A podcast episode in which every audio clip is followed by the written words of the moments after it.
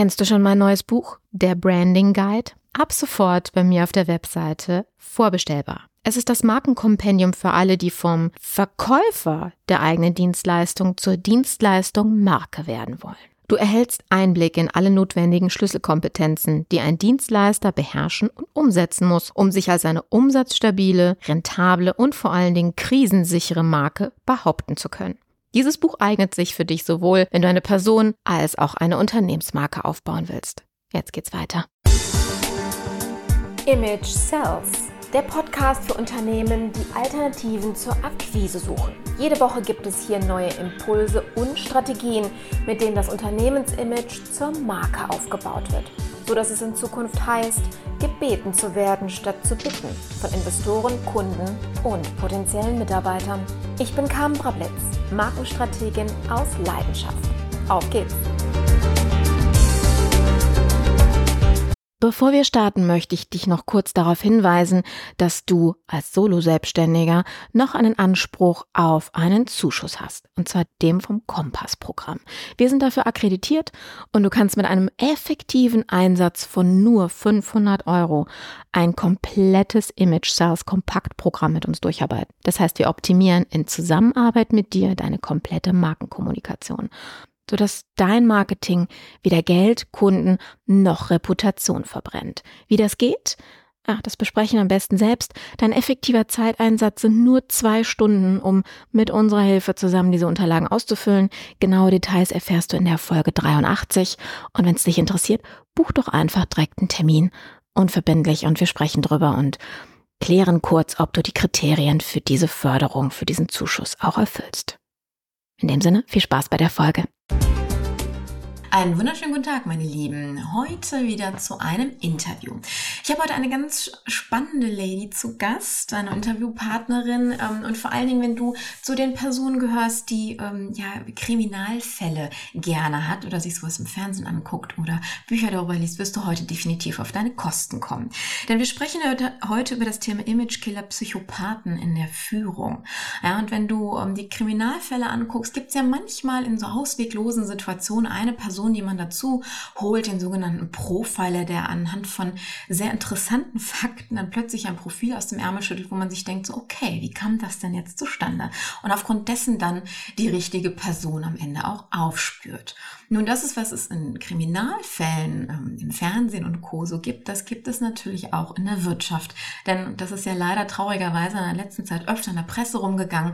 Gibt es da auch die einen oder anderen, die man vielleicht nicht in den Führungssessel hätte setzen sollen. Und genau darüber sprechen wir heute mit Profiler Susanne, mit Susanne Grieger-Langer. In dem Sinne herzlich willkommen heute in unserem Podcast. Hallo Carmen, ich freue mich sehr, dabei zu sein. Alle. Meine liebe Susanne, erstmal so die Vorabfrage, die mich schon immer interessiert hat. Warum tut man sich es freiwillig an, sich mit Psychopathen und ähm, ja, Pfeifen auseinanderzusetzen, wo es doch wahrscheinlich angenehmere Dinge im Leben gibt, oder? Ja, auf jeden Fall.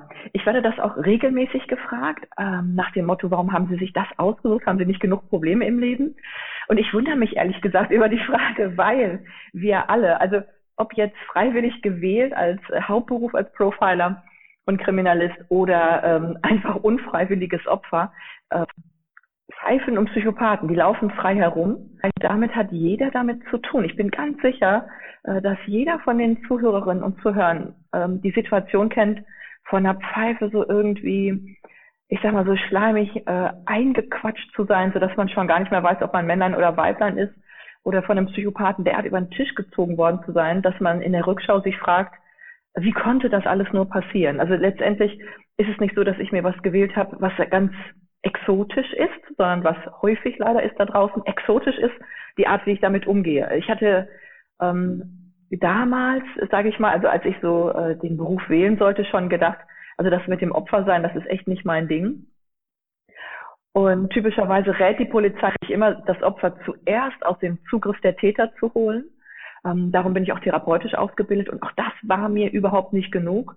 Ähm, mir ist ganz wichtig, die Menschen darüber aufzuklären, woran erkenne ich sehr frühzeitig eine Pfeife und oder einen Psychopathen, um mich selber zu schützen. Denn was ich dann tun muss, ist keine Raketentechnik, aber um zu begreifen, was da passiert, äh, muss ich diese Verhaltensmuster erkennen. Und das ist, was wir ähm, glaube ich, heute besprechen, das Comportment Profiling, die Mustererkennung.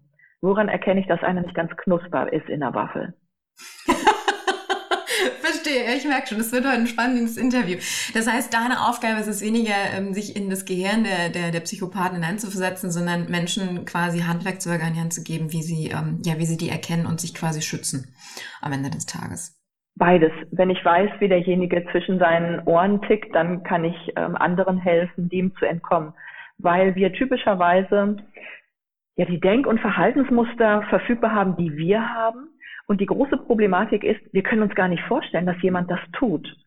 Also wir können uns oft gar nicht vorstellen, bei Pfeifen zum Beispiel, so einen Unfug über sich selbst herauszublöken, weil wir davon ausgehen, dass die anderen das sofort durchschauen würden. Und da würden wir uns in Grund und Boden schämen. Dass eine Pfeife vollkommen schambefreit ist, das begreifen wir nicht wirklich. Und deswegen denken wir, hm, da muss was dran sein. Bleiben wir doch direkt mal bei den Begriffen. Wir haben jetzt Psychopathen und Pfeifen. Ähm, sind das die gleichen Charaktere oder was sind die Unterschiede zwischen den beiden? Das sind sehr große Unterschiede. Ähm, das ist natürlich jetzt äh, mit dem Pfeifen eine freche Formulierung. Äh, ich habe bewusst den Begriff gewählt, denn ähm, der entstammt ähm, einem ärgerlichen Ausspruch meines ähm, Kollegen, der Verhaltens- und vor allem Verhandlungsexperte ist. Und wir hatten auf der anderen Seite ich sage mal, einen sehr, sehr versierten Verhandler oder auf unserer Seite der Kunde hatte uns einen Verhandlungsexperten geschickt, der gar nichts drauf hat und wir haben uns so geärgert, weil alle Tipps, die wir gegeben haben, tropfen an dem ab, ähm, wie Regen an einem Friesenerz. Und dann weiß ich noch, wie mein Kollege sagte, boah, ist das eine Pfeife. Und auf einmal macht es bei mir im Kopf Klick. Und ich hatte begriffen, was mich seit Jahrzehnten unglaublich ärgert. Ähm, also Pfeifen sind theoretisch ganz normale Menschen, praktisch ist aber was in ihrer, ähm, ich sage mal, Menschwerdung, in ihrer Lebensführung passiert. Und das ist jetzt nicht so wie bei Narzissten, Borderlinern, ähm, Sadisten, äh, dass die früh in ihrem Leben sehr schlimme Erfahrungen gemacht haben und dann, ich sag mal, so ein bisschen ähm, schräg geworden sind. Man kann sich das so vorstellen, man hat ein Trauma erlebt und dann wird man, ähm, um diesem Schmerz zu entgehen, wie Spalierobst um dieses Trauma drum wachsen müssen. Da ist man ein bisschen krumm an einer Seite, ist es aber schon auch eine gewisse Schönheit drin. Also ich sag mal, wenn wir nicht alle ein bisschen bluner wären, wäre es ja langweilig. okay. Bei den Pfeifen, bei den Pfeifen ist es überhaupt nicht der Fall. Die haben kein Trauma ähm, erlebt in frühen Jahren. Deswegen kennen alle aus dem Bereich Psychotherapie oder Pädagogik kaum Handhabe dagegen, weil es ein Phänomen ist, was im Denken der Pädagogik und Psychologik ähm, nicht wirklich da ist. Sprich, die Psychologik hatte noch keine Logik, das zu erfassen. Was da aber passiert ist, dass äh, diese Personen sich entschieden haben, dass sie sich nicht weiterentwickeln. Also in, ich sage mal, einem Satz gesagt, was ist eine Pfeife? Eine Pfeife ist jemand, der ist nicht nur von Geburt, sondern von Beruf Sohn oder Tochter. Sieht sich kurz vor Kanzler, bringt aber keine PS auf die Straße. Und das sind diese Personen, die von sich extrem überzeugt sind, die sind innerlich auch von Geltungsdrang beseelt, aber gleichzeitig mit Antriebsscheu ausgestattet. Und das Interessante ist, die entstehen nicht, weil sie in frühen Jahren was Schlimmes erlebt haben, sondern weil sie in ihren, ich sage mal, Entwicklungsjahren immer nur gepampert wurden. Also sie sind quasi das goldene Kalb, was umtanzt wurde. Sprich, eine Pfeife entsteht, wenn die Eltern ihr Kind nicht auf die Welt vorbereiten, sondern die Welt auf ihr Kind vorbereiten. Wow, okay, alles klar. Also alles um sie herum quasi aufbauen. Ganz genau. Und das in Anführungsstrichen Problem, und zwar nicht für die Pfeife, sondern für alle im Umfeld der Pfeife ist, ähm, dass die Pfeife in ihrem Bezugsrahmen natürlich für sich völlig klar hat und sicher glaubt, weil sie die Erfahrung gemacht hat in den frühen Jahren, ich bin so wie ich bin richtig, ich muss nichts ändern. So, und jetzt bin ich mal ganz frech. Ähm, ich bin sicher, die Zuhörer sind alle technisch versiert und jeder hat ein Smartphone. Und wenn wir jetzt mal überlegen, wie oft datet sich das Smartphone ab, dann würden wir doch Minimum einmal im Quartal denken, oder? Minimum. Das heißt, es gibt ein Update, das, dann wird das Ding sozusagen an die Veränderungen der Zeit angepasst. Wenn jetzt aber einer hergeht, äh, in völliger Selbstüberschätzung sagt, so wie ich bin, bin ich richtig, ich brauche kein Update. Dann können wir uns vorstellen, wie veraltet das Denk- und Erkennungssystem dieser Person ist. Und das ist das, was bei Pfeifen ist. Okay. Aber dann würde ich doch, wenn du jetzt sagst, sie haben nicht wirklich den inneren großen Antrieb, ja nie vermuten, dass, dass man solche Personen in der Führungsetage vorfindet. Ja, normal ist das eigentlich nicht, ne? Im Sinne von sinnvoll, aber normal im Sinne von häufig ist es schon. Okay, wie kommt das zustande? Es kommt dadurch zustande, dass, ähm, jetzt mache ich so einen kleinen Ausflug mal in äh, meine Profiler-Welt. Ähm, ich werde ja oft auch gerufen in Verhandlungen ähm, beim Recruitment oder auch, ähm, wenn es überhaupt darum geht, Betrüger zu detektieren. Ähm, woran erkenne ich eine Lüge? Und äh, das Schwierige bei dem Lügenerkennen ist für den Laien, äh, dass der, der die Lüge spricht, oft selbst vollkommen davon überzeugt ist. Und wenn derjenige selbst vollkommen überzeugt ist, wirkt es glaubwürdig. Das heißt, all das, wo man so darauf trainiert wird und geschult wird, Augenbewegung, Micro-Inequities in der Mimik und diese Geschichten. Oder meinetwegen sogar ähm, der sogenannte Lügendetektor, an den die Amerikaner noch immer glauben. Ähm, das findet nicht statt. Denn beim Lügendetektor zum Beispiel wird Stress gemessen und nicht die Lüge. Weil der normale, ehrliche Mensch hat Stress damit, eine Unwahrheit zu sagen. Und die Pfeife aber empfindet das nicht als Lüge. Für sie ist es völlig wahr. Mhm. Das ist ihre eigene kleine Welt quasi. Genau. Und darum hat sie keinen Stress und damit wirkt sie 100% glaubwürdig. Und jetzt passiert noch etwas, was auch andere Täter tun. Also jetzt Kriminalistik oder sonst ein bisschen bei, äh, ich sag mal, Verhaltensoriginalität. Das Typische beim Täter ist, ähm, wir sprechen äh, von einem Fraud, also Betrugstriangle, Betrugsdreieck. Und es gibt drei M's, die da sind. Motiv, ne? ich meine, man macht nichts, ohne Motiv zu haben. Ähm, Möglichkeit, ohne die Möglichkeit etwas zu tun, kann ich es nicht tun. Und Moral. Und die Ecke Moral ist auch relevant für die Pfeifen. Denn man könnte den Punkt Moral auch übersetzen mit Selbstrechtfertigung. Und ich liebe ja die deutsche Sprache. Selbstrechtfertigung. Wie bekomme ich es fertig? selbst Recht zu behalten bei dem Scheiß, den ich mache. Und darin ist die Pfeife Selbstmeister. Ähm, die Pfeife kann einfach gut sich selbst rechtfertigen, dass das, was sie tut, richtig ist. Und alle, die die Pfeife kritisieren, ähm, kalt sind, herzlos, ähm, sie nicht erkennen, neidisch sind, was auch immer. Also man kann sich ja alles zurechtbiegen, wenn man halbwegs intelligent ist. Und das ist das, was die Pfeife betreibt. Sie benutzt ihren Intellekt nicht, um das Problem zu lösen. Sie nutzt ihren Intellekt, um vom Problem erlöst zu werden. Das ist ein Riesenunterschied. Entsprechend wird die Pfeife mir auch immer genau und auch sehr dezidiert erklären können, warum sie selbst gar nicht schuld ist, sondern Umstände oder Personen. Und wenn man ähm, davon ausgeht, normal, richtig davon ausgeht, dass Menschen, die sozial kompetent sind, die immer auch etwas argumentieren können, die engagiert wirken, dass die kompetent wären, dann habe ich verloren. Weil Pfeifen, ähm, ich sag mal, menschlich und sozial sehr kompetent sind. Das müssen sie auch sein, weil sie ja fachlich überhaupt nicht kompetent sind. Also letztendlich über diese Beziehungsecke retten die sich selbst und die anderen, die ganzen fleißigen Performer, meistens die Performer ohne das Rückgrat des Selbstbewusstseins die kompensieren, was die Pfeife nicht leistet. Hm, weil die Pfeife aber auch so gut ist, denen quasi das äh, auch hintenrum mitzugeben, dass sie das für sie auch mitmachen dann. Ganz genau. Hm.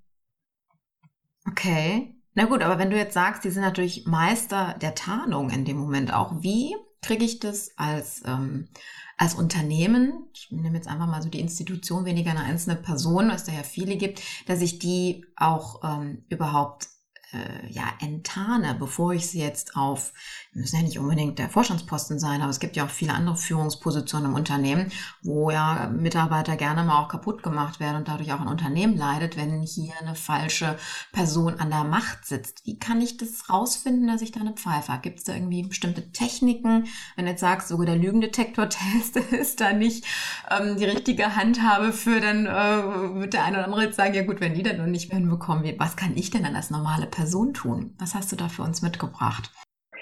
Ganz wichtig ist, ähm, immer kritisch zu bleiben. Ich meine damit nicht argwöhnisch, aber gesund, kritisch und wachsam. Ähm, nicht nur im Volksmund, sondern auch in der Bibel steht ja schon, an ihren Taten sollst du sie messen. Und jeder Journalist, ähm, jeder Wissenschaftler, jeder Profiler weiß, ich glaube gar nichts, was ich nicht persönlich geprüft habe, an der Urquelle. Das heißt, ähm, das, was die Person erzählt oder mir liefert, ist erstmal nur eine Information, aber kein Beweis. Und diese Beweisführung, die hole ich. Das ist natürlich sehr aufwendig. Man nennt das bei der Polizei ehrlich gesagt auch die Laufarbeit. Da ist viel, viel Fleißarbeit dabei. Ich habe ähm, aber für deine Zuhörer einen Performance-Check und dann können wir in deinen Show Notes verlinken, ganz für umsonst. Und das sind zwölf erkennungsdienstliche Details zur Detektion von Pfeifen, Psychopathen und vor allem Performern. Und das Wesentliche bei der Pfeife ist, ähm, sie wissen sich gut in erster Linie darzustellen und es ist ähm, dennoch immer irgendwie Mainstream. Also es gibt nicht wirklich was Individuelles. Ich bekomme Mainstream-Antworten, ich habe Mainstream-Kleidung, ich habe Mainstream-Sprüche. Also ich bekomme jemanden wie von der Stange. Ach so, okay. Also keine extra. Und ich sag mal, je nach Niveau, überhaupt nichts Individuelles. Und je nach ähm, Niveau, ob monetäres Niveau oder mentales Niveau, ist es dann eine unterschiedliche, ich sag mal, Preisliga. Aber in der Mode würde man sagen, das ist All Style. Ne? Also alles von einem Designer, weil derjenige selbst überhaupt kein Zielvermögen hat. Und das ist sehr typisch für Pfeifen. Das heißt, ich sollte, ähm, wenn ich im Kontakt, zum Beispiel beim Recruitment, ähm, oder auch wenn es um die Beförderung geht, dann sollte ich immer mit, ähm, ich sage mal, drei Augen schauen. Der schaut immer mit drei Augen. Das eine ist die Lupe, dafür habe ich die erkennungsdienstlichen Details. Ähm, ich achte zum Beispiel bei Pfeifen immer auf moralisches Anklagen. Ich achte darauf, ob derjenige Mangel in der Selbstreflexion hat, ob der Lebensstil vielleicht sogar infantil ist. Äh, und dann ziehe ich immer sofort auf Weitwinkel, wenn ich was entdeckt habe. Also ich habe einen, einen Griff an etwas bekommen und dann ziehe ich sofort auf Weitwinkel und schaue, passt das eigentlich in die Gesamtplausibilität? Mhm. Hast du da mal ein Beispiel? Also bei einer Pfeife zum Beispiel. mh, bei einer Pfeife beispielsweise, ähm, das war ein Recruitment für einen Vorstandsposten nicht für den Vorstand sogar, sondern für das Vorzimmer des Vorstandes. Also man suchte eine Assistenz dort. Und ähm, da waren viele Damen, ähm, auch sogar zwei Herren dabei. Und ein typischer Fehler, in Anführungsstrichen, den die Pfeife macht, ist, sich, ähm, ich sag mal, im Ruhm anderer zu baden. Und völlig deplatziert an dem Punkt, anstatt inhaltlich substanziell auf die Fragen zu antworten, kamen so Dinge wie, ähm, das habe ich immer alles im Griff und man kann sich total verlassen, also ganz viele Versprechen, so Heilungsversprechen. Und dann kam sowas wie, ich kenne auch den Bürgermeister. Wo man denkt, hä? Okay. Es ist so, mhm. es ist so, ich höre diese Worte allein, wo ist die Botschaft? Es ist maximal deplatziert. Und das Interessante ist, wenn wir Personen haben, die leicht beeindruckbar sind, dann sagen die, oh, das ist ja toll, die Person kennt den Bürgermeister. Dann muss man sagen, ja, Moment, wie viel und wie eng und was bedeutet das denn? Also hat das irgendeine Relevanz. Und die Pfeife, ähm, ich sag mal, typischerweise hat eine ganz nette Facette, aber es kommt nichts nach. Deswegen wäre es immer wichtig, auch nachzubohren, was die Person damit meint. Und dann wird es spannend, man bohrt danach, oh, und was meinen Sie, wenn Sie sagen, ich kann mich auf Sie verlassen? Ja, Sie können sich immer auf mich verlassen. Ja, wie würde das denn aussehen konkret? ja, egal was ist, Sie können sich auf mich verlassen. Und kam, du merkst schon, die Person wiederholt nur die Worte. Verstehe. Mhm. Sie sagt nicht, und wenn Sie irgendwie sonntags früh was Dringendes brauchen, ich setze mich an den Rechner und ich tue es. Mhm. Oder ähm, selbst wenn es hart auf hart kommt ähm, und ich echt kaputt bin, ich ziehe es durch. Also es gibt keine äh, Konkretisierung dessen und das ist wichtig, das abzufragen. Also ich kann gerade beim Recruitment ja so viele Fehler machen, auch indem ich viel zu viel Informationen preisgebe, auf denen so Eindrucksmanager, zu denen die Pfeifen gehören, also Leute, die den Eindruck über sich managen, aber nicht die Aufgaben und Projekte, dann einfach wissen, was ich hören möchte. Das liefern sie mir, bieten sich äh, mir an. Und ich habe den Eindruck, ich bekomme genau das, was ich ersehne. Aber nichts ähm, werde ich bekommen, denn ich habe schon zu früh verraten, was mir wichtig ist. Verstehe. Ja, okay, gut. Und das ist das Gemeine zum Performer, der Performer ist eher ein Tiefstapler, tendenziell, und sagt sich, nee, ich kann hier nichts versprechen, was ich nicht halten kann, während die Pfeife kein Problem hat, alles zu versprechen, ohne jede Absicht irgendwas davon zu halten. Also wenn es und das ist der Punkt, weshalb sie nach oben. Ja, wenn es zu schön ist, um wahr zu sein, dann sollte man in der Tat nochmal nachhaken. Mhm. Definitiv. Ähm, wir haben mittlerweile ein ganzes Online-Training über drei Monate. Wie baue ich das auf, äh, dass ich diese Lügen enttarne? Und ähm, hm. Das Wichtigste ist, einfach kritisch zu bleiben und wirklich jedes Fitzelchen zu prüfen. Also sich die Arbeit vorher zu machen, um hinterher dann nicht den Stress zu haben. Denn die Pfeifen sind nicht böse an sich. Also sie sind jetzt nicht ähm, maligne geboren oder sowas. Das gibt es nicht, etwas Böses in der Seele. Das Problem bei den Pfeifen ist, sie sind unreif und damit egoistisch und egozentrisch. Also ich meine, Kleinstkinder sind ja auch egozentrisch weil sie noch gar nicht sozial kompetent geworden sind. Dazu erziehen wir sie ja. Also auch Mitgefühl entsteht erst ab dem vierten Lebensjahr. Ja, vorher ist es ein bisschen mehr Dressur, ne, dass man irgendwie das Kindergartenkind nicht auch haut mit der Schippe und sowas alles. Dressur, okay. Äh, ja, aber wenn, das, wenn, diese, wenn diese Erziehung nicht stattfindet, dann habe ich jemanden, der über diese egozentrischen, sehr frühen Phasen nicht hinauskommt. Und diese Person wird mir dann einfach nur ihre Egozentrik gut verkaufen können, weil sie ja, ich sag mal, mit dem Verstand eines Erwachsenen ausgestattet ganz anderes sprachliches Vermögen hat. Aber wir haben mit jemandem zu tun, unreif, egozentrisch und nicht interessiert, für die Gemeinschaft die Leistung zu erbringen. Also jemand, der eher in der Konsumhaltung ist. Und das bedeutet, wir haben Sand im Getriebe. Andersrum gesprochen, wenn ich ähm, als Unternehmer oder Führungskraft überlege, kann ich denn mit dieser Person, wo ich schon ahne, das könnte eine Pfeife sein, kann ich mit der weiterkommen? Können wir mit der ähm, in die Champions League aufsteigen? Habe ich eine ganz einfache Frage. In dem Bewusstsein jetzt, dass die Pfeife sich nie erwachsen entwickelt hat, also jede Veränderung, jeden Change in ihrer Persönlichkeitsentwicklung sabotierte. Wie wahrscheinlich ist es, dass die Pfeife positiv, also ich sage mal willkommen auf irgendeinen Change im Unternehmen, in der Branche oder in der Welt reagiert? Hm. Ja klar, weil man ja auch individuell reagieren muss und dazu sind sie ja anscheinend nicht in der Lage, so wie du es beschrieben hast. Ganz genau. Und dein Thema Image passt unglaublich gut auf äh, die Problematik Pfeife. Die Pfeifen sind sehr gut, über die erste Strecke von ein, anderthalb Jahren ihr Image so gut zu präsentieren, dass sie engagiert sind. Aber man merkt immer mehr, dass dieses Image löchrig ist, weil es nicht von Substanz beseelt ist. Und, ähm, also nur Fassade. Das ist nur Fassade, das ist nur ähm, Gequatsche. Die reden äh, davon, sie würden es tun, sie tun es aber nicht. Und das ist ein wichtiger Faktor, um mit einem Image oder ähm, ich sage mal mit einer Marke ähm, über Zeit nach vorne zu kommen, ich muss die Substanz liefern. Und das ist ganz viel Arbeit, vor allem Arbeit, die keiner sieht. Anders gesprochen. Ähm, ich finde, mit einer Marke ist es ähnlich wie mit Führung oder wie mit einem Haushalt. Man sieht nur, was gemacht ist. Was gemacht ist, siehst du nicht. Du, also du spürst es, du erlebst es und sagst, wow, das ist eine Marke. Kannst aber, wenn du jetzt nicht ähm, Markentechnik gelernt hast, kannst du nicht sagen, was das ist. Mhm. Ja, ja, genau. Ganzes nur beschreiben im Grunde genommen. Das stimmt. Ähm, ich habe also ich hab ja selber viele Jahre im Konzern gearbeitet und ähm, war in einer, in einer Abteilung tätig, wo es viele Umstrukturierungen gab, aufgrund der, der, der Zeit auch, die sich immer wieder verändert hat. Und ich hatte zum Ende, und das war auch der Grund, warum ich ausgestiegen bin, äh, genauso einen Typus Mensch als meine Führungskraft bekommen, der ähm, ja, also mit allem, was du beschrieben hast, perfekt in dieses Raster passt.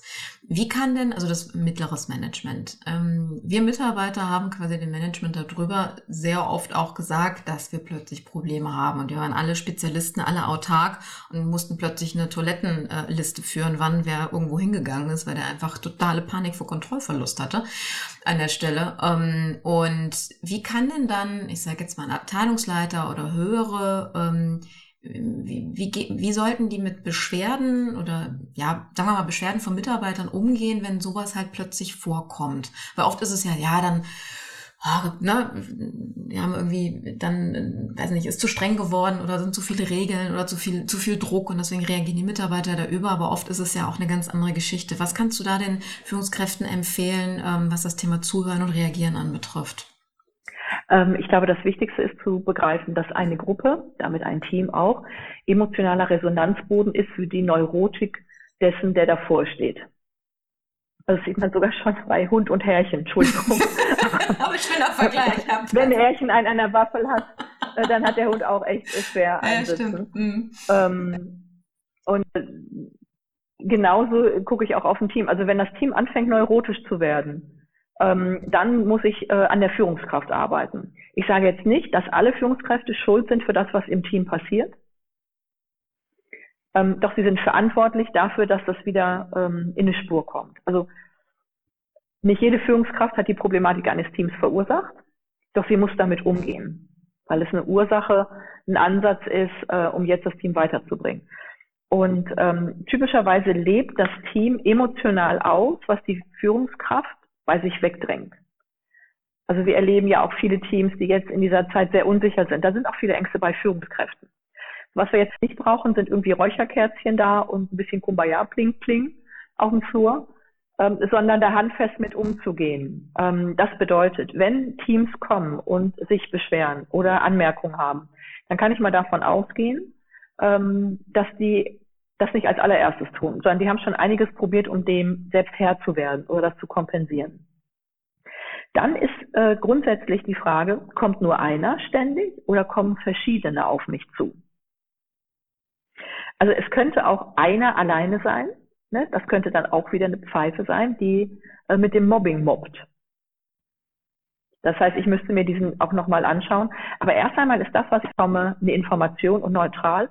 Und dann kann ich äh, Checklisten und äh, Radare anlegen, um zu schauen, wo ist die Problematik.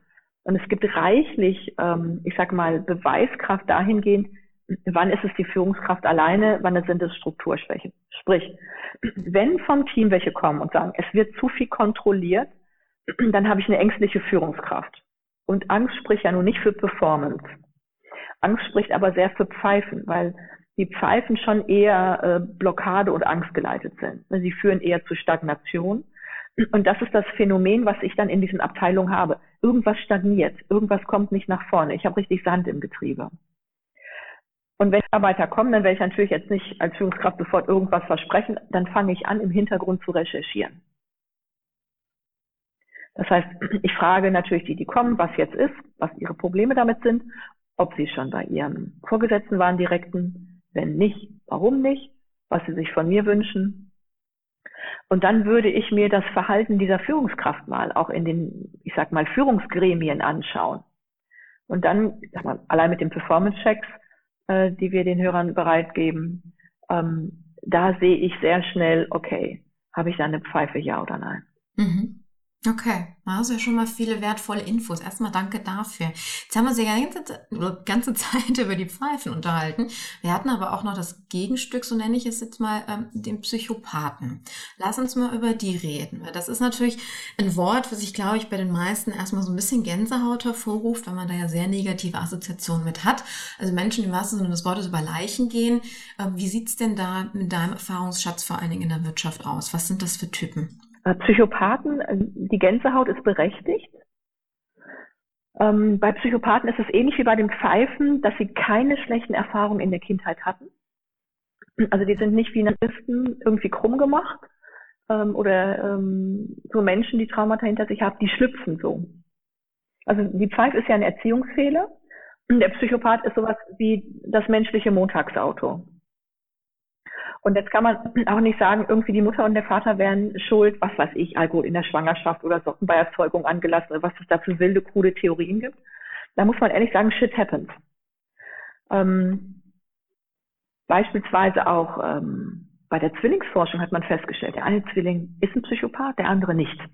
Und das Spannende ist, man kann das eigentlich sehr viel einfacher detektieren als bei den Pfeifen, wenn man denn jeden Mitarbeiter, jeden Vorgesetzten einmal durch den Kernspin schieben dürfte. Denn ähm, ich sage immer so frech, die Psychopathen sind falsch verdrahtet.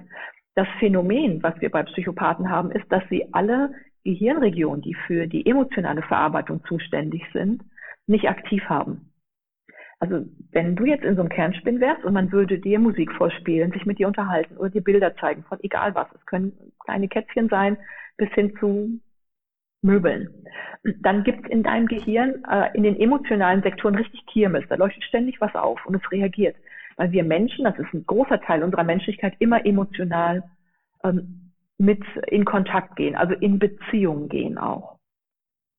Und bei den Psychopathen ist, sind all diese emotionalen Bereiche im Hirn auf Standby. Die sind nicht kaputt, die sind nicht tot, die sind nicht entzündet oder krank, die sind auf Standby.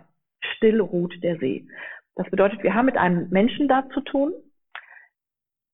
der ein Mensch ohne Menschlichkeit ist. Denn wenn ich nicht emotional bin, wenn ich keine Gefühle habe und nicht kenne, bin ich nicht steuerbar, denn ich habe ja keine Angst. Keine Sanktion hilft. Wow, okay. Ich habe damit natürlich, ähm, wenn es ein Markenunternehmen ist, ähm, bedeutet das auch zu den Werten des Unternehmens, der Marke, auch des Miteinanders, habe ich keine Beziehung. Das ist mir egal. Also solange es mir dient, sage ich ja, ja, ja. Aber solange es mir nicht mehr dient, lasse ich es einfach. Das heißt, ich kann denjenigen ähm, überhaupt nicht ähm, dahin bekommen, sich mit irgendetwas oder mit irgendjemandem zu identifizieren. Verstehe. Was schon, also das ähm, bringt mich gerade ein bisschen zum Staunen, weil ich, ich also ich finde es sehr dramatisch, wenn jemand äh, gar nicht in der Lage ist, sich mit irgendetwas zu identifizieren, beziehungsweise auch ja Gefühle zu empfinden, egal ob jetzt für sich selber oder für andere oder für seine Umwelt. Ähm, ich hätte jetzt spontan gesagt, dass es diese Menschen sehr ähm, behindert in ihrer täglichen Art und Weise. Aber das hört sich ja eher so an, als ob die ähm, dementsprechend dadurch ja viel, viel mehr erreichen können.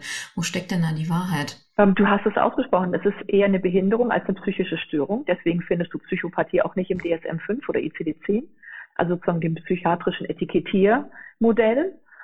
Laut TÜV haben sie keine psychische Störung. Es ist nämlich eher eine Art Behinderung. Das Problem ist, äh, das Handicap stört nicht den, der es hat, sondern das Umfeld. Und das haben sie gleich mit den Pfeifen. Beide sind sozial nicht wirklich im Kontakt. Und bei den Psychopathen auch, das gibt es tatsächlich, dass einige Mitleid mit denen haben, was aber Psychopathen auch wieder nicht haben. Weißt du, wir gehen ja nicht in Kontakt. Ja klar, die verstehen es nicht. Natürlich ist es eine Einschränkung, diese Emotionalität nicht zu haben. Wenn ich sie aber nicht kenne, diese Einschränkung, dann ähm, ist es kein nichts, was ich als fehlerhaft oder fehlend empfinde. Ich empfinde also keinen Verlust, Klammer auf, einen Verlust zu empfinden, ist ja ein Gefühl, Klammer zu, nicht vorhanden.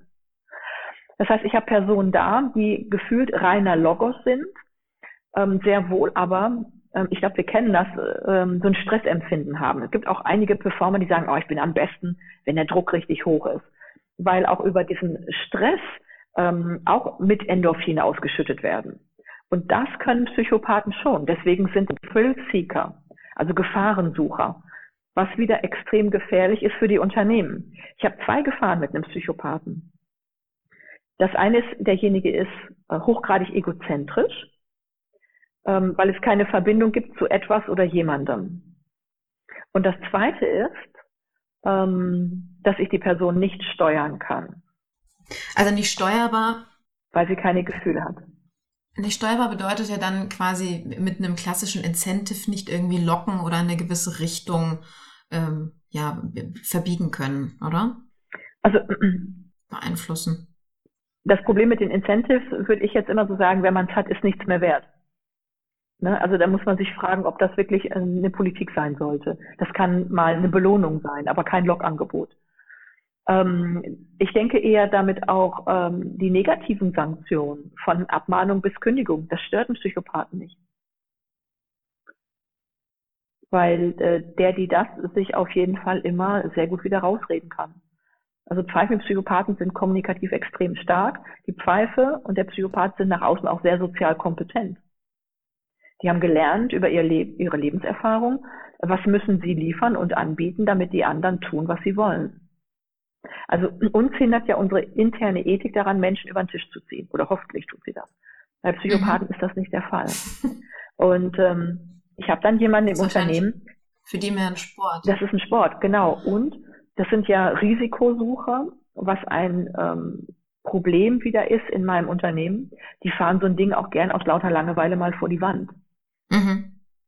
Also ich würde sagen, in der Gefahrenliga sind die Pfeifen, die Amateure und die Psychopathen die Profis. Lass uns mal kurz äh, auf VW eingehen. Ne? Das ist ja ein Skandal, der uns ja bis heute noch beschäftigt in der Presse und auch was die Auswirkungen anbetrifft. Ähm, ich, ich meine, wahrscheinlich wirst du die einzelnen Personen jetzt nicht kennen, aber kann man da pauschalisiert aufgrund deiner Erfahrung sagen, das war jetzt ein Fall von einem Psychopath am Werk? Der diese falsche Entscheidung getroffen hat oder auch betrogen hat. Ich meine, das war ja nicht nur eine falsche Entscheidung, das war ein ganzes äh, Konstrukt an Dingen, die da passiert ist. Also zu einzelnen Personen würde ich ohnehin nichts sagen, ne? das wäre äh, unpassend. Ähm, ich ich frage mal andersrum. Äh, auf was wollen wir uns konzentrieren? Auf VW und intern oder ähm, auf die politische Intrige aus den USA, das zu benutzen, um die eigene Branche nach vorne zu bringen. Auch du, nehmen wir das zweite. das ist ja gerade aktuell präsent. also, ja, nun, beides hat letztendlich denselben Beweggrund. Ähm, sehr egozentrisch, Hauptsache, ich krieg das hin und Lachs äh, mit Regeln zu sein. Jetzt muss man nicht nur Psychopath sein, um Lachs mit Regeln zu sein. Viele Narzissten können das auch. Das ist das Problem bei, ähm, ja, bei Narzissten auch, äh, wie Psychopathen und Pfeifen. Es gibt Hoch- und Niederrelevanzkategorien. Das heißt, es gibt Personen, die kennen das Sonntagsgesicht. Hochrelevanzkategorie. Da kriegt man ähm, alles zu hören, was man hören möchte. Ähm, man wird geradezu besoffen geschmust. Und dann gibt es aber auch in Niederrelevanzkategorien Menschen, mit denen muss man sich gar nicht groß beschäftigen, weil die sind es nicht wert. Also wenn wir zum Beispiel an den, den tupierten Twitter-Troll von ähm, äh, drüben äh, denken, das sind einzige Abwertungen. Ähm, und das, äh, das auch so zu zeigen, äh, ist auch ein Beleg wieder dafür, dass derjenige sich nicht im Griff hat. Es gab immer wieder die Frage, ist das ein Psychopath? Dann wird er nicht so ausrasten. Ne? Der hätte sich völlig im Griff und wäre super cool. Die Tatsache, dass derjenige so derart ausrastet, würde jetzt ähm, ja einem den Gedanken nahebringen, dass er extremer Pfeifenalarm ist, mit viel Narzissmus gepaart. Ähm, also Pfeife im Sinne von völlig unfähig, aber narzisstisch, auch maligne narzisstisch, was äh, bedeutet, der Narzisst möchte immer oben sein. Und der maligne Narzisst möchte nicht nur oben sein, er braucht es für sich, die anderen unter sich zu zerstören. Ist quasi die Quadratur der Störung. Ähm, und dann kommt sowas dabei rum. Was natürlich auch bedeutet, äh, diese Person vollkommen egozentrisch, ist nur damit beschäftigt, was sie jetzt wie ein kleines Kind gerade will. Und das ist gefährlich für ein Projekt, für ein Unternehmen oder eine ganze Nation, weil es bedeutet, emotional gesteuert zu sein. Und auf der anderen Seite sitzt ein Psychopath und weiß auch, welche Knöpfe er oder sie drücken muss. Oh mein Gott, das ist eine sehr explosive Mischung, wenn man sich das so vor Augen führt. Nicht umsonst äh, hat der Geres gesagt, Alarmstufe Rot international. Ja, verstehe. Ich frage mich an dieser Stelle ganz kurz, ähm, ich meine, dieser Mensch blickt ja nicht unbedingt auf einen kleinen ähm, Erfolgsschatz zurück, sondern da ist ja schon eine ganze Menge an, an, an wirtschaftlichem Know-how und, und richtigen Entscheidungen gewesen, warum da auch so viel Geld ja dementsprechend zusammengekommen ist. Wie?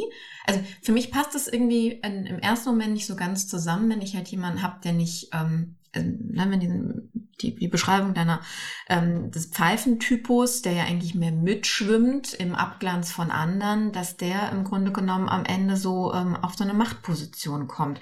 Was was hat der was hat der richtig gemacht, um das im Grunde genommen so hinzubekommen? Naja, richtig gemacht. Müsste man sich jetzt vielleicht nochmal schreiben. Ich würde es mal so sagen. Ähm, auch hier müsste man wie beim Recruitment kritisch gucken. Ist es Erfolg mhm. oder sieht es nur so aus? Also ähm, die Bücher über ihn hat er ja selbst in Auftrag gegeben, also das ist ja geschönt. Es gibt ja mhm. kaum äh, Biografien, äh, also gut recherchierte Biografien, die sauber sind. Mhm. Ähm, ich sag mal so, der war öfter pleite als erfolgreich und arbeitet mit dem sogenannten Cäsar-Phänomen. Ist dir das bekannt? Äh, nein, ehrlich gesagt nicht. Das ist typisch für solche Betrüger. Also okay. beim Cäsar-Phänomen ist es so, und das machen sehr gerne äh, Führungskräfte, die nicht funktionieren. Und ich sage mal, mhm. dann ist es auch egal, ob sie Pfeifen sind oder Narzissten oder was auch immer. Das Wichtige ist, dass ich jemanden habe, dem ich nicht vertrauen kann. Ähm, mhm. Derjenige, äh, ich sag mal, leiht sich bei dir Geld und mhm. Gefallen. Mhm. Das heißt, du hast investiert. Mhm. Also es ist wie ein Anlagevermögen theoretisch und du hoffst, dass du das Geld wiederkriegst. Du kriegst auch ganz viel versprochen. Vielleicht bekommst du am Anfang auch ganz viel wieder und auch ganz viel Dankbarkeit ähm, zur Schau gestellte, sodass du angefixt wirst zu glauben, ich mhm. kann demjenigen vertrauen. Okay. Ähm, und ähm, immer mal wieder ist irgendwas und derjenige verkauft dir vorrangig Hoffnung.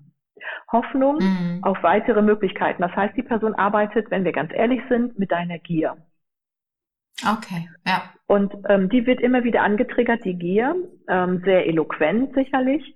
äh, also auf ganz, ganz große Chancen und du investierst und investierst nochmal nach und investierst nochmal nach und irgendwann hast du so eine Summe da drin, ob es die Summe an Energie ist, ob es die Summe an Geld ist oder an Gefallen, das ist völlig egal, aber du hast eine Summe an Ressourcen da drin, wo du sagst, ey, das kann ich gar nicht äh, für mich emotional mhm. verkraften, dass einfach, dass es durch den Kamin geraucht ist. Das geht ja vielen Führungskräften auch so. Ich habe in diesen Mitarbeiter dermaßen viel Schulung investiert und Führung, das kann nicht sein. Die koppel ich jetzt nicht ab. Ja. Und genauso ja, ähm, ja, arbeitet das mhm. Cäsar-Phänomen. Die Person ähm, sieht zu, ähm, dass du viel investierst und du kriegst nichts zurück, aber du bekommst sofort wieder eine neue Möglichkeit, wo du investieren kannst, womit du das, was du einst investiert hattest, für immer und doppelt und dreifach zurückbekommst. Ja? Also okay. Also Chef, mhm. ich habe zwar im letzten äh, halben Jahr überhaupt gar nichts hingekriegt und äh, alles, was ich gemacht habe, ist eigentlich komplett für die Katz. Wenn ich aber diese Schulung da bekomme, diese drei Tage, dann hole ich das alles in einem halben Jahr wieder raus. Und die Schulung ist natürlich wahnsinnig teuer. Mhm.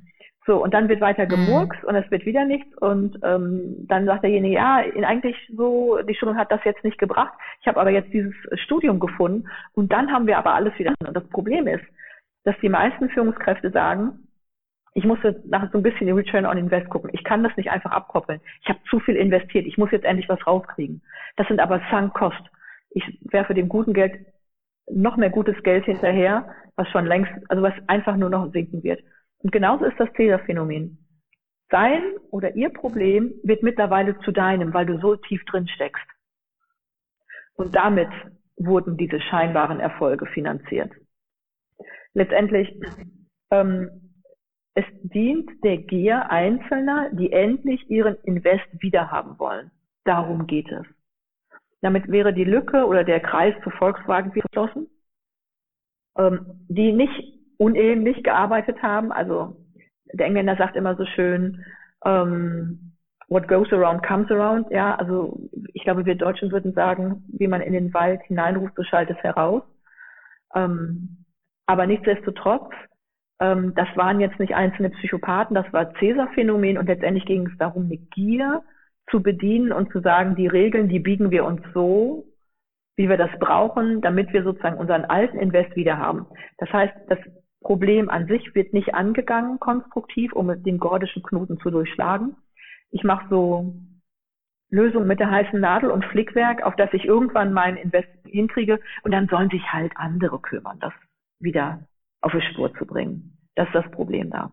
Und es spricht nicht zwangsläufig für Psychopathen, sondern für hochgradige Narzissten und damit schließt sich wieder ein Kreis, ein Narzisst, ein heftiger, ob jetzt maligne oder nicht, hat überhaupt kein Problem mit psychopathischem Verhalten. Denn, denn ein Narzisst kommt mit seinen Emotionen nur bis zu seiner eigenen Nasenspitze. Die kann man aber übrigens gut detektieren, die Narzissten. Man hat eine hohe Ich-Dichte im Gespräch. Me, myself and I. mm. Du klingst betroffen. ich frage mich jetzt, ob unsere Hörer, ja, äh, ja, ich bin betroffen. Ich, ich versuche mich gerade unsere Hörer hineinzuversetzen, ob die jetzt nicht so ein bisschen äh, desillusioniert sind, sondern haben Motto, ja, da, da laufen so viele ähm, Kopfkranke, sag ich jetzt mal so als Überschrift, herum habe ich denn überhaupt noch eine Chance ähm, an der Stelle. Ich bin mir aber sicher, dass, also zum einen, dass wir hier hoffentlich von einem relativ kleinen Prozentsatz sprechen und zum anderen hast du uns ja jetzt auch einiges an Handwerkzeug und auch noch was zum Download mitgegeben, damit man die ähm, ja detektiert, ähm, wie du am Anfang ja auch sagtest, ähm, Mittel und Wege auch für sich entwickelt, um mit denen umzugehen oder vielleicht auch sie gar nicht ins Unternehmen reinlassen zu müssen, wenn man sie vorher schon ähm, aufdeckt und enttarnt an der Stelle. Ähm, was mich wirklich betroffen macht, wenn man sich jetzt mal unsere Wirtschaft, unser politisches Geschehen, ich meine, da ist momentan ja so wahnsinnig viel los an jeder, an jedem Ende unserer Welt. Ähm, ja, das, das äh, ich finde, das auch ein bisschen gesellschaftliches Problem ist, dass Menschen nicht früh genug aufstehen, wenn sie merken, da ist jemand Falsches ähm, auf äh, einem wichtigen Posten und dass man das quasi so ja über sich ergehen lässt oder den Mund hält oder nach Mutters Wünschen andere tun. Das ist ein bisschen so das, das Phänomen, was ich viel beobachte und ähm, was mich insgesamt sehr betroffen macht. Aber das ist, glaube ich, ein, ein insgesamt gesellschaftliches Problem an der Stelle. Mhm. Also ich glaube, es ist überhaupt äh, nicht ähm, die Zeit für Frust. Ähm, mhm. Also für Führungskräfte gilt ohnehin, Optimismus ist eine moralische Pflicht. Also ich sage mal, das, das ist mein Job. Ne? Mhm. Also wenn, wenn ich das als mhm. Führungskraft nicht mache, wer denn sonst dann? Dafür bin ich da. Ja. Ähm, und in diesen Zeiten, ähm, ich würde mal zwei Dinge beleuchten. Ähm, und ich beginne mit mhm. dem Jetzt. Die meisten Menschen stehen aktuell mit dem Rücken zur Wand. Und da wir wissen, dass viele sich erst bewegen, wenn sie mit dem Rücken zur Wand stehen, ist das eine große Chance. Mhm. Und das andere ist, ähm, im Moment verändert sich diese Welt so erheblich, dass viele, die über lange Zeit nicht mit der Veränderung gegangen sind, versuchen da, äh, sozusagen das Rad zurückzudrehen. Und das sind diese massiven Umbrüche im Moment, die wir erleben. Mhm. Und das ist natürlich nicht nur im kleinen äh, Unternehmen mit drei, vier, fünf Mitarbeitern so, das ist auch bei Nationen so. Und mhm. das Problem ist, äh, es gibt gar nicht so viele Psychopathen. Das ist ein Prozent der Weltbevölkerung. Natürlich sind das immer noch genug, aber sie überwiegen nicht. Ähm, womit wir uns viel mehr beschäftigen sollten, sind diese Pfeifen, äh, die sich berufen und beseelt fühlen, äh, einen Griff an die Macht zu tun und die wir da wieder äh, von uns abbringen sollten. Ähm, ich weiß noch, als äh, es um die Wahl ging, ob das Brexit war oder die Präsidentschaftswahl. Wir haben hier in Europa gesagt, ja, so blöd werden die nicht sein, das passiert nicht. Und da muss ich sagen, wie blöd kann man sein? Weil das haben sie bei Hitler damals auch gesagt. Also, ähm, ich glaube, was wir nicht tun dürfen, ist uns selbst zu beruhigen, weil das ist das, was die Pfeifen tun mit der Selbstrechtfertigung. Erinnerst du noch, ne? Selbstrechtfertigung, bringe ich es fertig, selbst Recht zu behalten bei dem Scheiß, den ich tue. Und ich glaube, das meiste, was wir tun, ist nämlich nicht zu tun. Und das Nicht-Tun hat weitaus schlimmere Auswirkungen als das Tun. Also das meine ich ja. Also quasi die Verantwortung anderen die Hand zu geben, Motto, die werden es schon richten. Na, das ist, ich nehme jetzt mal so ein ganz mhm. alltägliches Beispiel. Man ist in einem, man wohnt in einem Wohnhaus und dann gibt es einen, der regelmäßig spät abends seine Musik auf absolute Höchstlautstärke setzt. Mhm. Ja? Jeder kann sein eigenes Wort in der Wohnung nicht mehr verstehen, aber keiner geht hin, weil sie sich nicht trauen, sondern das wird schon der andere mhm. Nachbar tun. Da sind ja noch fünf oder sechs andere da. Ja, und es geht die ganze Nacht dann so weiter. Und das finde ich so spannend an der Stelle, dass wir uns, ja, du hattest gerade ja unsere, unsere Geschichte auch in Deutschland angesprochen, das ist ja genauso, wie wenige sind aufgestanden. Die meisten fanden es falsch, aber am Ende äh, gab es nur eine Handvoll, die gesagt haben, ja, nee, da müssen wir was gegen tun. Und das finde ich, ähm, traurig, erschreckend, bemerkenswert auf eine negative Art und Weise. Und das ist so mein Appell an alle, die, die zuhören oder überhaupt in der Gesellschaft unterwegs sind, da auch mal früher aufzustehen und ähm, den Mund aufzumachen und für seine eigene Meinung auch aufzustehen äh, und einzustehen vor allen Dingen auch. Ja, vor allem je früher, desto besser. Also Richtig. Mhm. irgendwann haben die ja wirklich sehr viel Macht, sodass man sagen kann, die Angst ist schon berechtigt. Sie sind aber nicht alle und ich erinnere gut, als ich Studentin war, da hatten wir das auch. In der Wohnung unter uns wurde dann die Musik auch so laut gedreht, auch zu Nachtzeiten. Mhm. Und ähm, wir hatten, glaube ich, irgendwie so eine Art Bierstorming gerade bei uns in der Wohnung. ähm, also man diskutiert ja als Student auch dann bis ins Morgengrauen, wenn man genug äh, Bier dabei hat. Mhm. Und ähm, auf einmal ging unten die Mega-Party los. Und erst haben wir gedacht, oh Gott, waren wir zu laut, nach dem Motto, das mhm. mit der Dachlatte. Und dann war auch so ein Gepolter. Und ich erinnere gut, dass einige dann sofort aufstanden und sagen, so, jetzt sagen wir mal, so geht's nicht. Und andere wollten zurück, nein, nein, das ist gefährlich, hinter sind die aggressiv. Mhm. Und ich glaube, das ist etwas, diese Angst, oh, es könnte mir schaden, ähm, mhm. ähm, die kann ich ja nachvollziehen. Aber ähm, dann muss ich überlegen, wie kann ich diese Angst überwinden oder mir äh, Hilfe holen oder Unterstützung. Mhm. Aber dann zu verweilen, wenn ich schon Angst habe, wie geht es denn dann anderen? Mhm. So, entsprechend, wir waren da, ich glaube, erst seit zwei, drei Wochen wohnten wir da. Ähm, dann waren irgendwie vier Jungs runtergegangen. Das waren auch so eine Brecher, ne? So an die zwei Meter mhm. hoch und die hatten jetzt auch keine okay. Angst. Und ähm, dann klopften die da und klingelten. Das war aber so laut, die Musik, da hörten die nichts. Also haben die einfach mit einer äh, Kreditkarte das Schloss aufgemacht. Das oh, und das war gut. Krass, okay. Das war gut, denn ähm, die Musik war als Schalldeckung ähm, dort. Dort wohnten welche, die äh, eine Frau ganz fürchterlich verprügelt haben. Ach du Scheiße. Okay. Und ähm, gut, dann ging das natürlich weiter mit Polizei und einem Zip und Zap und wir kriegten auch erstmal ein paar Drohungen mhm. nach dem Motto. Ähm, aber die mhm. Frage mhm. ist doch, ähm, will ich wirklich die Augen verschließen oder mhm. gerade wo wir da auch so viele waren, das war ja letztendlich mhm. das Glück auch dieser Frau, wie auch immer das dann weiterging, ich weiß es nicht. Sie mussten dann da ausziehen mhm. und es ging recht schnell und wir hatten dann viel Polizei im Haus. Ähm, aber es ist wichtig, dass was getan wird und das versäumen viele Menschen. Und ich habe den Eindruck, alle gehen dahin, da soll sich irgendwer kümmern. Und das funktioniert mhm. nicht, weil diese Konsumhaltung hat erheblichen Zweifelnalarm. Absolut, ja. Machen wir da jetzt einmal wieder einen Schwenk zurück ins Unternehmen, in die Wirtschaft, in das, in das Thema Image von Marken. Denn das, was du gerade beschrieben hast, das äh, finde ich ein wunderbarer Anhaltspunkt auch dazu.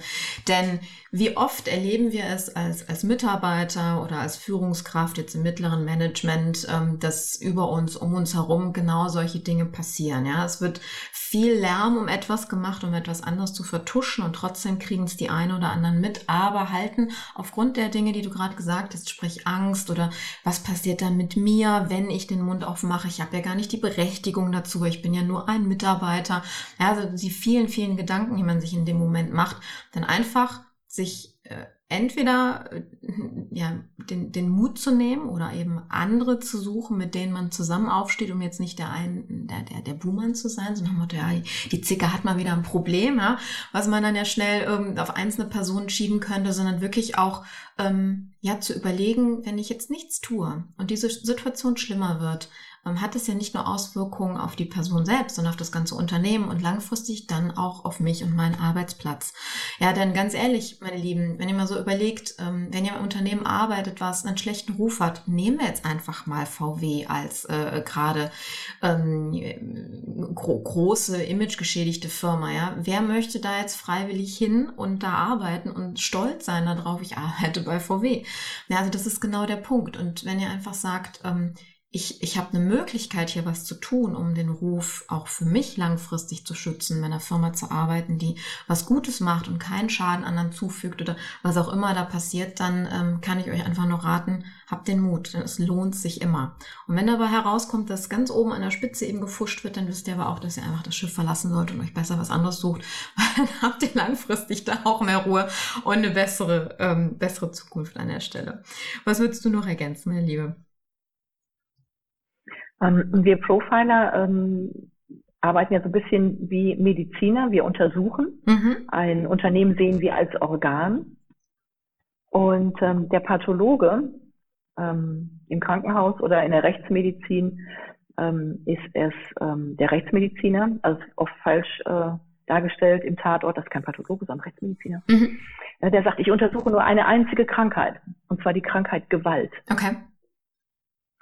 Und das, was Pfeifen tun, ähm, mit der dunklen Seite der Macht arbeiten, also moralisch die Performer runterziehen, auf dass sie selbst besser dastehen, mhm. das egozentrische, sich zu bereichern ähm, auf Kosten der anderen, ähm, das ist Gewalt. Mhm. Und das kann ein Organ lange Zeit aushalten, aber gesund ist anders. Mhm.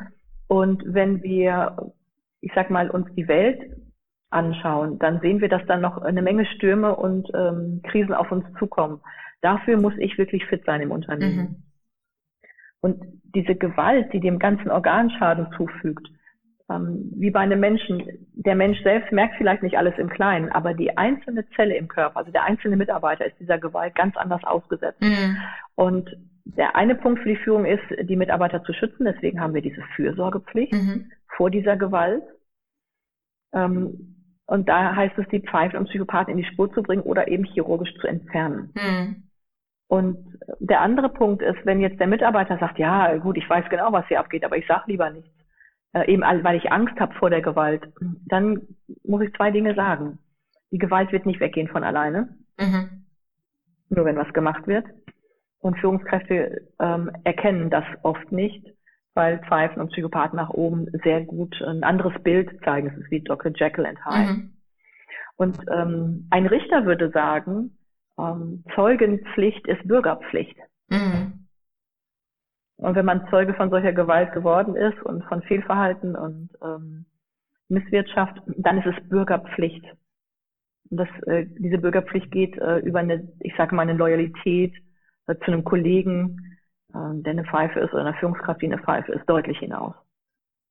Ja, das stimmt. Also Gewalt ist ja nicht immer nur, nur körperlich, sondern findet auch auf so vielen anderen Ebenen statt, die man dann da, damit dann auch erstmal ähm, in Verbindung bringen muss. Sprich, dass das richtige, den richtigen Oberbegriff dafür findet. Und von daher danke, dass du das da nochmal ähm, in, in Zusammenhang gebracht hast. Mhm. Tja, Heftiger Tobak. Gut zu wissen allerdings, dass ähm, wir auf der einen Seite Mechanismen haben, um Menschen zu identifizieren, bevor sie Schaden anrichten können.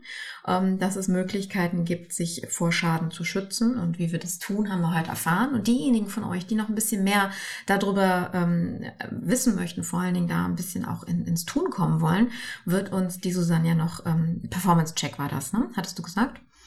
Ganz genau. Genau, in, ähm, den verlinke ich euch in den Show Notes, den könnt ihr euch runterladen und anhand dessen dann für euch noch ein bisschen vorarbeiten, wenn ihr in diesem Bereich sagt, okay, ja, da möchte ich ähm, mehr Stärke für mich haben und mein Umfeld, um ähm, ja, da nicht ausgeliefert zu sein, wenn man es mal so formulieren wollen. Wow, das, ähm, das war harter Tobak, den ich für mich auch erstmal ein bisschen verdauen muss, denn ich habe so einige Typen in meinem Umfeld, in meinem Leben dann auch äh, in dem Moment identifiziert. Deswegen habe ich, glaube ich, an einer oder anderen Stelle auch ein bisschen länger schlucken müssen. Und ich dachte, okay, da müssen wir wohl aktiv werden. Von daher danke, meine Liebe, an der Stelle. Ähm, und für euch da draußen, die heute zuhören, ähm, nochmal so ein bisschen ähm, Begriffserklärung zum Thema Image, denn ich höre es auch immer wieder, ähm, dass ja viele sagen, ja Image, das ist ja, ähm, das ist ja Fake, ja, das ist ja aufgesetzt. Und ähm, heute haben wir das ja auch gehört, dass, dass viele ja gerade die die Pfeifen versuchen ja ein, ein Bild um sich herum aufzubauen, quasi ein Luftschloss, was nach einer gewissen Zeit, du hast sogar bis zu anderthalb Jahre gesagt, braucht, äh, bis das einfällt. Und vielleicht haben sie sich bis dahin auch schon wieder was Neues gesucht, dass es gar nicht zu dem Punkt kommt. Mein lieben Image, so ähm, wie ich es verstehe, wie es ist in der Markenwelt gehandhabt wird, ist kein, ähm, keine Erfindung, kein aufgesetztes Bild, sondern es ist ein Abbild. Ihr könnt das wie mit einer Kamera vergleichen. Ne? Ihr habt quasi das Original draußen, das Pflänzchen, was ihr fotografieren wollt und quasi in der alten Fotowelt, dass wir die Digitalisierung noch hatten, ja, wurde das quasi projiziert auf den Datenträger, in dem Fall den Film. Und das ist auch das, ähm, was ich unter Image verstehe. Das heißt, nichts künstlich ähm, errichtetes, sondern ein Abbild im Kopf meines Gegenübers, wo ich möchte, so möchten wir wahrgenommen werden. Dafür müssen wir einiges tun. Das ist eben das, was hinter Strategien, Techniken und, und, und Tools dann auch steckt, wie wir im Grunde genommen unsere Werte, die für uns als Unternehmen, für uns als Menschen wichtig sind, nach außen hin tragen, damit wir auch richtig verstanden werden und vor allen Dingen von den richtigen Menschen auch wahrgenommen werden. Ja? Von daher ähm, war es heute gut, darüber zu sprechen, sprechen, wie wir uns vor den falschen ähm, Verblendungen schützen können an der Stelle. Und ähm, an der Stelle wünsche ich euch einen ähm, ja, nachdenklichen Nachmittag, Abend, Morgen, wann auch immer ihr zuhört und freue mich, wenn ihr beim nächsten Mal wieder zuschaltet. Eure Carmen. Bis dann. Ciao. Hallo, Carmen hier nochmal. Hat dir die heutige Episode gefallen? Dann abonniere den Podcast und erzähl auch gleich einem Freund davon. Du willst mehr kostenfreie Informationen und hochkarätiges Training zur Markenbildung und Markenstrategien? Besuch mich einfach auf carmenbrabletz.com. Trag dich dort auch gleich mit deinem Namen in die E-Mail-Liste ein. Bis zum nächsten Mal und denk daran, es ist dein Image, das die Verkaufsarbeiten für dich erledigen kann.